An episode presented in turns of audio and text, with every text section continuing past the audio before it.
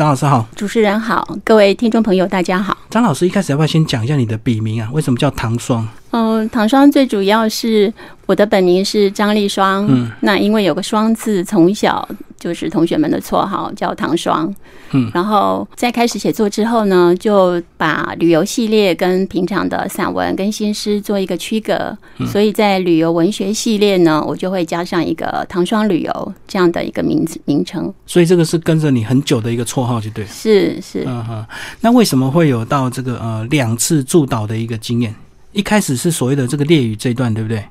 是。那跟我们介绍一下，那时候为什么会会被邀请这到做谓的驻岛文学作家这样？因为我知道是好像有一个文化部的专案，然后主办单位呢就在找寻驻岛的艺术家。嗯嗯。当中他们也考虑到要做那个文字的部分。对。那我知道在一般的驻岛里面的艺术创作，通常都是以比较视觉为主，画面为主。对，画面视觉性的为主。所以那时候我就问主办单位说：“那在视觉之外，有考虑是用？”呃，文字的部分嘛，嗯，那时候主办单位其实他们也也有点犹豫，但是后来我就提了计划，提了方案，一起列入呃主办单位的评比，所以后来也就是跟其他的呃压画家、呃美术家。等等，就一起到猎屿去助导。所以他过去没有接受这个文字创作的一个助导，就就对。通常是比较少的，嗯，我们所见的大概都是以视觉为主。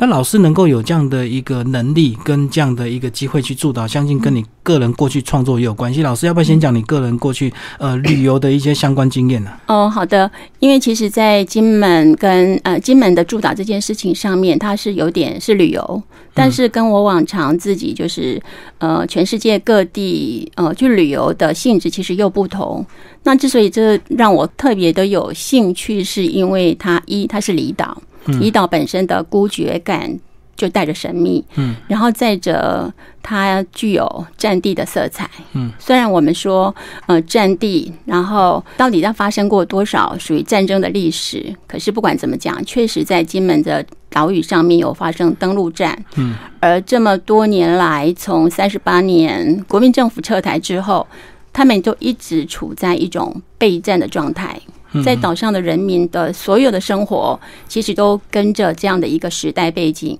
而做了改变。嗯哼，所以跟你个人的旅游文学创作，你觉得差异在哪里？这个，因为毕竟金门其实很多历史，对不对？所以不能够用单纯的旅游的心态或旅游文学来创作。哦，对，因为通常我们到世界各地去旅游的时候，不是不外乎是因为它的美景，嗯，那或者是因为它有趣的人文或美食这样，对，或美食这三样。那我们多数都是用比较轻松的心情去看待、去发掘。可是对于金门这样一块是属于我们自己从小长到很紧密、很有关联的这样一个岛屿来讲，我觉得。带着更多的情感成分在，嗯嗯，那就像我自己的爷爷、父亲，以及我自己的先生或自己的亲戚，都有很多是跟军中有关，跟军人或者是跟战争。我自己有亲人是亲自在战场上面去枪林弹雨当中去过他们半辈子下来的，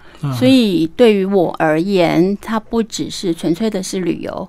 我也不像是。文史工作者本身而言，背负着更沉重的一个文史研究探索的那样一个使命的压力，在我会觉得说，在那个战争走过来的这个地方，以及那边的人，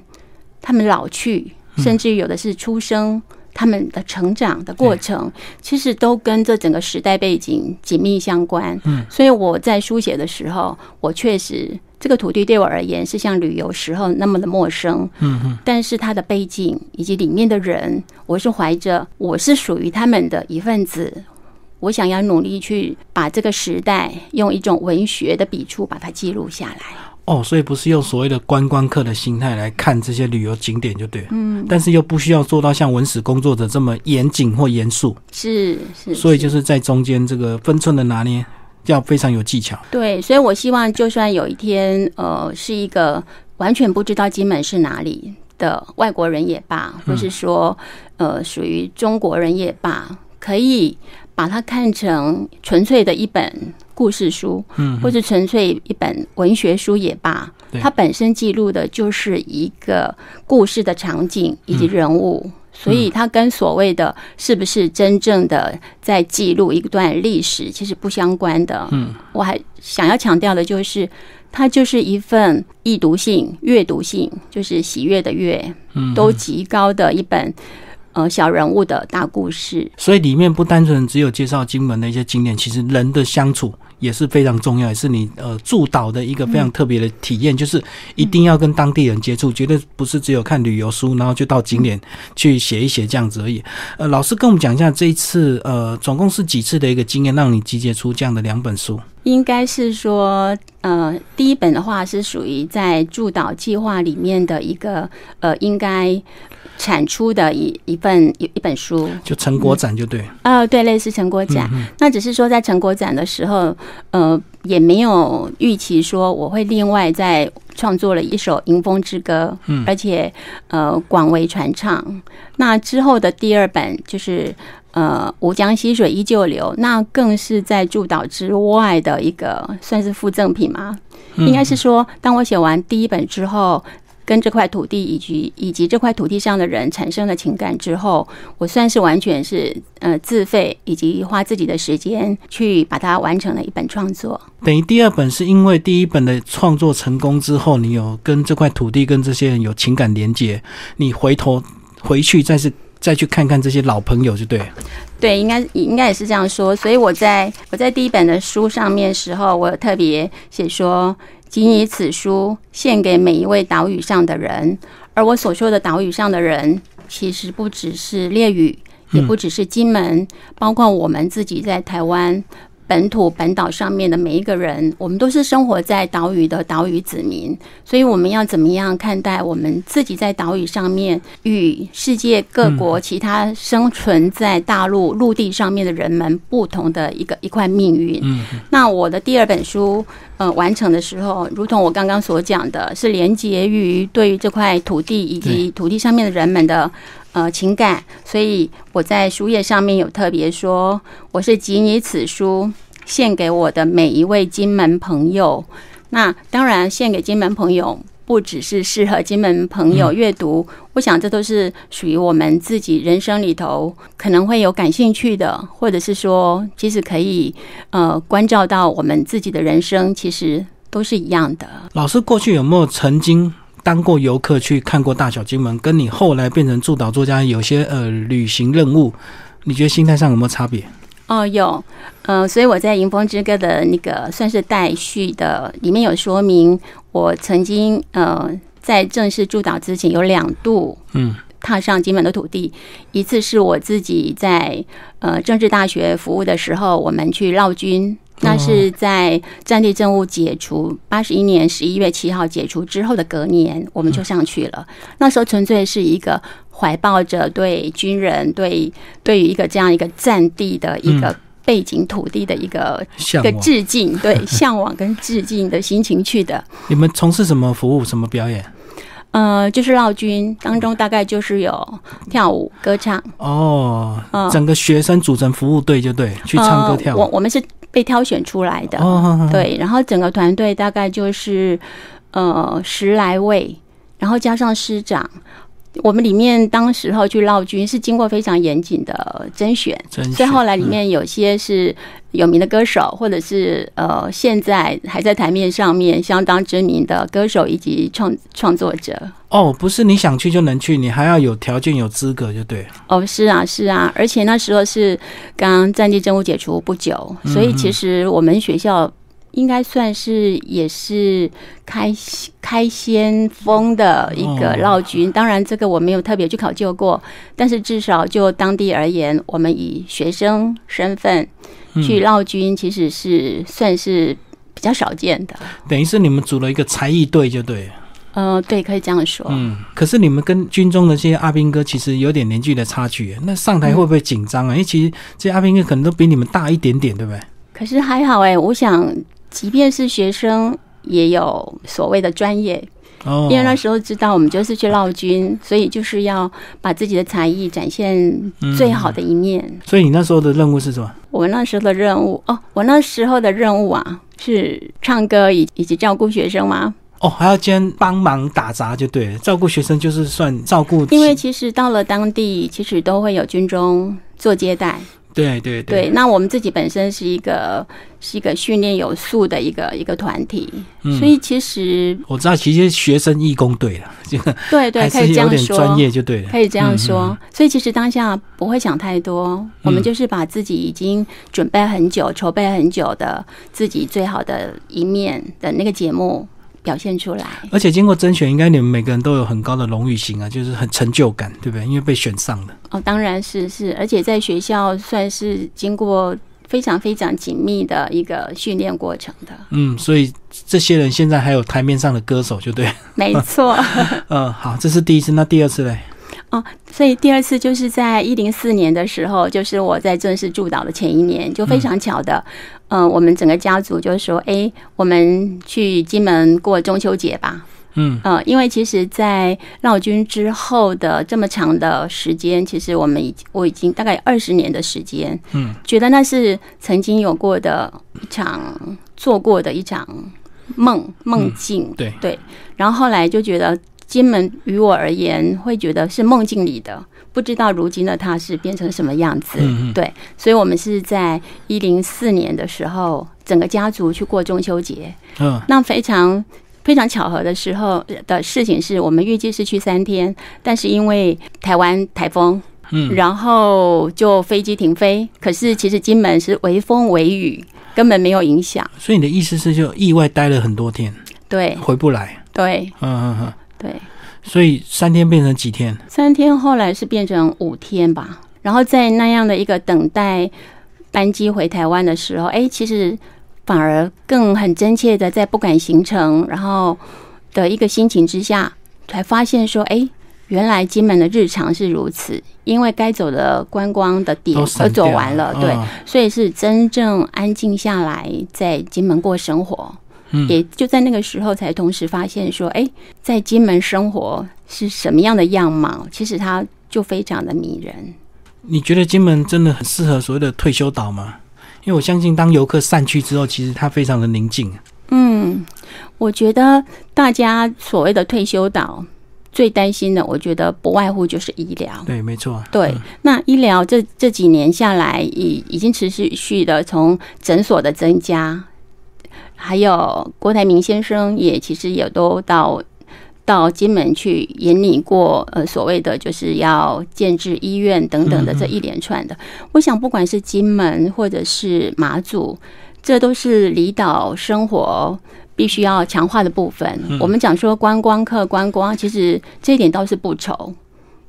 对，因为观光现在大家都在推，但是我觉得更重要的是常住人口。嗯，因为即便是自己在籍的人都没有回来，那么这样的一个一个我们所谓很迷人的岛屿，怎么样去吸引所谓退休人口，或是说游子曾经离开在这个岛屿出生离开的人，愿意回来常住？我觉得医疗是是最必须要加强的部分，就最迫切。因为确实我们看到很多，如果重大疾病一定还要用什么直升机赶外后送什么的，对，比较麻烦。是。对，没有错。那老师在整个助导的过程，你也一边创作一边就 po 文，好像哎，在 FB 上就有遇到一些回应，对不对？在台湾的很多金门游子看到你的这个书写，哦，就马上勾起他们跟故乡的这个情感连结。嗯，是，嗯，因为我之前的脸书是用自用一个英文名字，然后后来就是因为助导开始，呃，就是主办单位的要求，希望我我们。既然是文字嘛，那么文字就是希望有互动。那有互动，对，那有互动，我就用自己那时候开始才改成真正的本名，用张丽双的名字在脸书上面。那所以我常常跟朋友讲说，我自己觉得我最大的助导的的收获，应该是最大的收获，并不是在最后出版一本书。嗯，出版一本自己名字的书，我觉得是那个过程。嗯，在那个过程当中，去唤起很多的游子，没错，的的一个想法。所以那种，所以很，所以很多的人都说，原来文字有这么大的魅力。因为不管你在世界哪个角落，不管你是白天或晚上，其实你都会在自己觉得最棒的地方，或者是最棒的那个时间点，你去接收。而且你看到这篇文章的时候，那个时候是你想看的，所以你才会把它看完。对，所以在那一个时间点，好像是一个游子，你最需要的时候，或者是一个读者在最需要的时候，这个东西进来了，而且是用一个比较轻松的方式来谈很深的情感。对这也是我自己一直常常努力的。我常常说，如果我写的文章里面必须要让人家去查字典的话，那我觉得那不是我要的。哦，我懂，嗯过于艰涩就对。对，我就努力的用最浅显的字眼，但是我想要去设法表达出那个最深的情感。所以我难过的时候，我大概都不写哭，嗯哼，我写令人开心、高兴的事情，我大概也不会去写笑这几个字眼。可是我我会用其他的字眼，用你最能够理解的一个画面性的文字，让你知道当下就是在发生喜怒哀乐的事情。这个就有别于这个，如果说单纯的这个照片分享，有时候因为看多了，大家会无感，反而文字给你另外一种想象跟距离感，所以透过文字的描述，会更勾起游子他们对家乡的一个情怀。那如果是一般的照片，可能你自己很容易查到很多相关的照片，嗯看多了你就觉得并没有那么特别的强烈的情感，所以反而透过这个老师的文字的描述，是另外一种这个让他会产生共鸣的一个地方。所以我相信这段时间应该蛮多人的一个回应，会让你很感动，对不对？会更加强你想要这个好好的把这个小岛走一遍的那种决心。你说的非常对，所以我想这也就是第二本书我在完全自费自愿自愿的情况之下 啊，因为我觉得我要为这群人去去书写，当然也为也为我自己。那我刚刚要补充一点，就是说，虽然我说我想要用最浅显的文字去去传达最深的感情，那我想当中还有两点很大的不同是说，我不会用太繁复的叙述方式，或者是用太怎么讲？太隐晦吗？应该是说，我会像在，我会把自己当成一个导演，嗯我想要用导一出电影的方式，让读者来看懂，或是来来看清楚整件事件，就是它的脉络，他每个人里面会说的话，会发生的那个样子，其实就是一一场电影。嗯我不会用太多的文字去铺排成一个太华丽的一个文字殿堂，我都是很直接的，就是告诉你那个画面是什么。然后传达那个情感。那当然，我觉得我可以感动很多游子、很多读者的一件非常重要的事情，也是我自己一直自期必须要更努力。就是我不管是热或是冷，我每一个我写过的地点，我都一定是亲自走过。嗯嗯就算它是非常辛苦的路程，那么人的部分，我也是一定是不是听说，我一定会亲自去看到这个人，嗯，就跟他对话，然后自己亲自去有所见闻之后呢，然后我才以最忠于我自己的双眼双耳的方式把它记录下来。嗯嗯，一定要实际去接触就对了，不能够这个凭空看着资料就打出一篇文章。对，不能凭空想象。那第一次驻岛为什么那时候会创作《迎风之歌》？我们来介绍《迎风之歌》。呃，你哦特别的作词，然后请别人谱曲，这样。对，所以刚有听到说《迎风之歌》其实是意外的，呃，并不在这个驻岛计划里面的。对那最主要是说，呃，在猎屿岛，因为猎屿其实不大，那不管你走在哪个角落，其实它真的就是一个海岛风，充满着海岛的风。这海岛的风当然是有依据季节春夏秋冬的不同，它吹着不同的冷热的不同的方向的风，可是它真的就是全年充满着风。嗯，所以那时候我就曾经想过说，同样在这里出生的人，一直到终老的话，或者是说他人生有某一段时间是在这边成长的话，那么他记忆里头应该都有这个风。所以很多人问过我说：“诶，那《迎风之歌》里面的这个迎风是谁在迎风？”这是一个很有趣的问题。但是如果看过这个之后，再重新把它套用，就会发现说，更有趣的事情是，那个角色，那个迎风的角色，其实谁都可以。每一个人对，可以是雾，因为雾等等着风来把它吹开。吹散，嗯，对，然后也可以他们的就是猎鱼的呃吉祥物，就很像呃，对，就是风机。你也可以看大大小小的自然自然村里面的那个风机，或者是说码头高高的高踞在一方上面的那个风机，或者是在岛屿上的人的迎风，就不管你是怎么样去思考或者怎么样的套用，其实它都是合用的。作曲要不要介绍一下？呃，《迎风之歌》，嗯，萧仁豪他是一个非常喜爱音乐的人，嗯嗯然后当时候我一开始其实并不是找到他，嗯我是找到我另外一个呃，在正大的一个非常喜爱音乐也有创作的学生。但是就是很有趣的是，当我们都谈的差不多，都已经开始着手要他要开始作曲的时候呢，我就有提到说，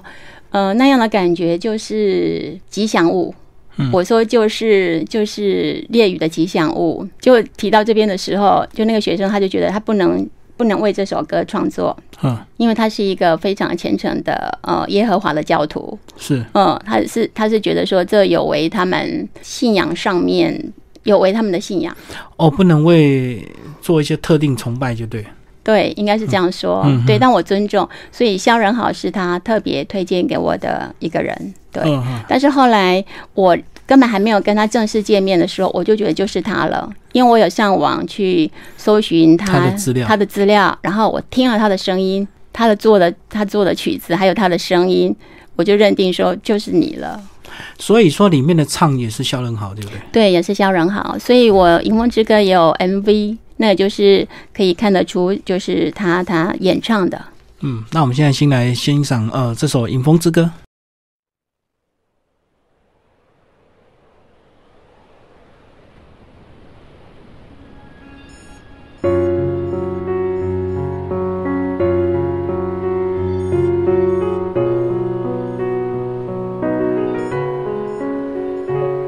风来风起，这座岛屿，太阳升起，它在哪里？在这片汪洋中昂首伫立。百花盛开，平野山林，我们唱着风的旋律，在风来风去间拥抱四季。高粱地，高粱红，亲吻这片土壤。迎风唱，直到天色要昏。家就在远方，我就走在路上，就算没有方向，我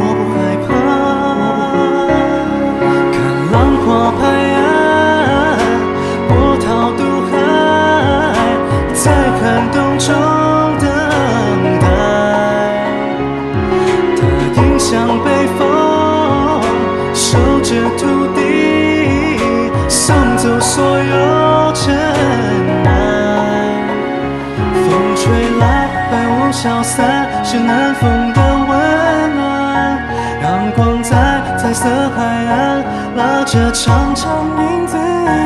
不管时间的吹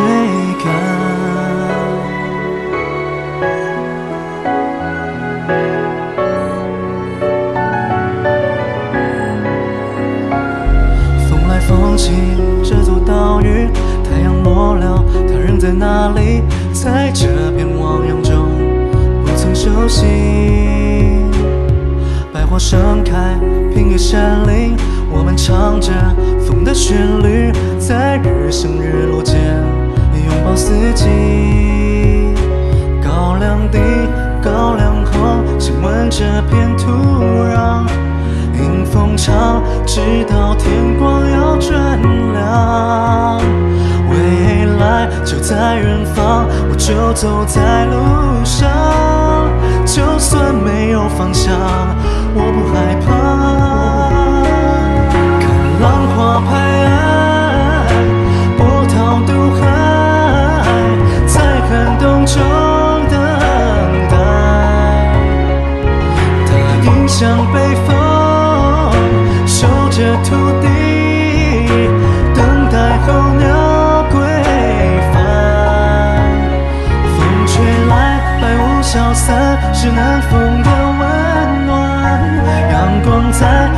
沙滩，迎着轻快舞步，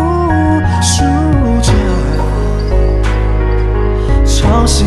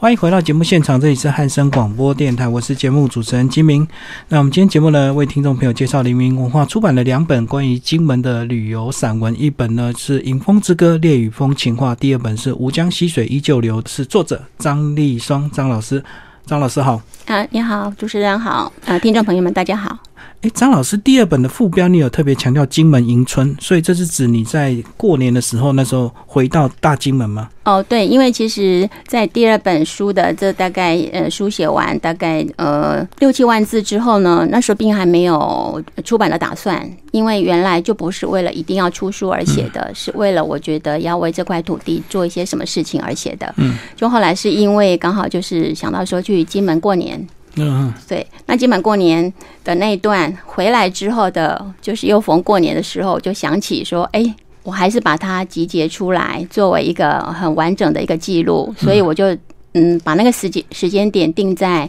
去金门过年的这件事情，从那里开始写起。你那时候一个人到金门过年啊？啊金门过年是我先过去，嗯。然后我先生也放假的时候，所以他陪着我去当一个金门女婿，嗯，所以是先生也过来陪着我一起在金门两个人过年。那几天有感觉金门过年跟台湾有什么差别吗？我想最大的不同就是当我听到鞭炮声的时候，不是都一样吗？有特别吗？因为我们之前所有看过的书以及听过的一些歌曲，都是在金门是听到那种鞭炮声，会以为是炮弹要打过来了。哦，对所以一些则恐惧感。对，所以一则是在像，尤其是在民国六十七年之前，那时候还在呃单打双不打的时候，炮声、鞭炮声这件事情，对于所有在金门上面生活的人以及阿兵哥军人而言，我觉得那都是一种折磨。是很敏感的。对就好像有些人经历过九二一，如果稍微地震一下，他们就会很恐惧，因为他们经历过很大的地震。那我们台北人可能就比较没有感觉，这样。没错，所以那是、那是一辈子的痛。所以当我在今晚过年的时候，我记得是大年初一的清晨，我记得是是那个时间点。当我听到鞭炮声的时候，我说：“哎，我非常惊讶，说哦，在金门现在也也有放鞭炮。哦，你一直以为还在管控，就对，不应该有炮声。”对，但是当下马上那个心情就转为喜悦。嗯嗯，我就觉得说，苦难会过去，嗯嗯，正常的生活会会会过来，只要我们正常的生活可以开始，只要我们大家都很努力的话，那是最大的不同。对，我觉得人只要活着就有希望，有点像那种电影的 ending 这样子，前面很苦难，最后只要你活着，明天太阳一样会升起这样子。是嗯哼，老师跟我们讲这个一些人物好不好？里面你有特别接触一些当地人吗？哦，是哈，好，那我先从两个小女孩开始。哦啊，这个在书中有照片，非常的活泼可爱。对我很难避免的，就是在第一本书《烈雨风情画》跟第二本书《吴江溪水依旧流》里面，有很多琢磨对于两个小女孩，她们是姐妹的、的这个琢磨。然后再者呢，即便是在朋友的劝导下，他说会不会太多小女孩的照片的嗯这种情况之下，我自己也觉得说我必须要为她们做一个记录。对，嗯，因为我觉得他们是在小孩世界里面有遭遇生命的挫折，但是又可以活得很快乐的，嗯嗯非常好的代表。嗯，对，小孩在两岸婚姻的状况之下，一出生之后，嗯。他们必须跟着奶奶以及嗯，跟着以以及姑姑一起长大。就跟很多原住民会有所谓的隔代教养的一个问题，就是对，但是嗯。虽然他在他们的字典里头可能不知道母亲，不知道妈妈，对，可是他们在这样一个环境当中，他们还是承受了满满的爱成长。只要你对他好，对他爱，他嗯。并不太会去分辨说跟妈妈住或跟阿妈住的一个差别，嗯，因为在他们那时候还是等于是还是很纯真的时时候嘛，所以你那时候接触到，就会让你很感动，很想跟他们接触，他们非常的这个天真无邪，对他们对陌生人是没有没有防卫没有防卫的。对。对那我觉得这也是要应该是说有这个岛屿的生活让他们觉得安全，嗯，所以所以大人或者甚至于他们自己或学校。不需要教育他们太多对于陌生人、对于环境的一个防备。尤其是在小金门，它更是一个非常封闭又小的岛屿，所以基本上你一个陌生人在那边走动，其实大家也会对你这个非常好奇，也会看你到底来干嘛的。对，没有错。嗯，我记得有一个呃全几乎全岛的人都称他为校长的一个非常资深的退休校长，嗯他他说他回每天回家都必须要走一样的路，嗯，因为如果说他也有一天回家是走有条有益于平常的别条路的话，其实大家就会好奇你今天为什么走这边？哎，有什么事情吗？去看谁吗？嗯嗯嗯，所以就是这就是岛屿的一个因为封闭而产生的一规律。个对规律跟安全，对。你突然不走，大家就以为你有什么事，或是 你跑去你家看你到底怎么了这样子，你一定要准时出现，就对。对对。嗯。那所以这两个小女孩给我印象特别深的最主要原因，也就是因为说，虽然我们会觉得以第一个印象会觉得说，哦，这两个小孩可能会生命里头会缺乏了什么，缺少了这，嗯然后我们也许会为他们觉得抱歉，或是会觉得说为他们觉得难过，但是其实不是的。我觉得就是只要有爱，生命里头只要有爱，我觉得一切的缺失都可以被弥补，嗯一切的遗憾都可以被弥补。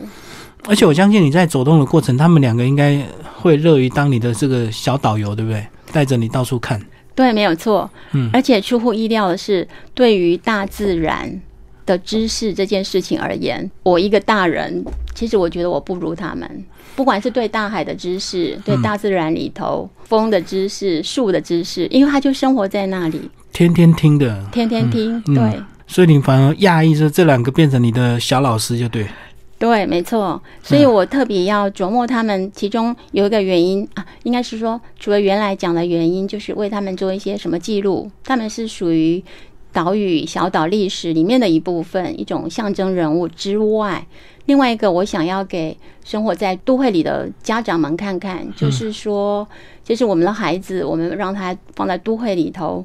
呃，从小怕他们输在起跑点那样的。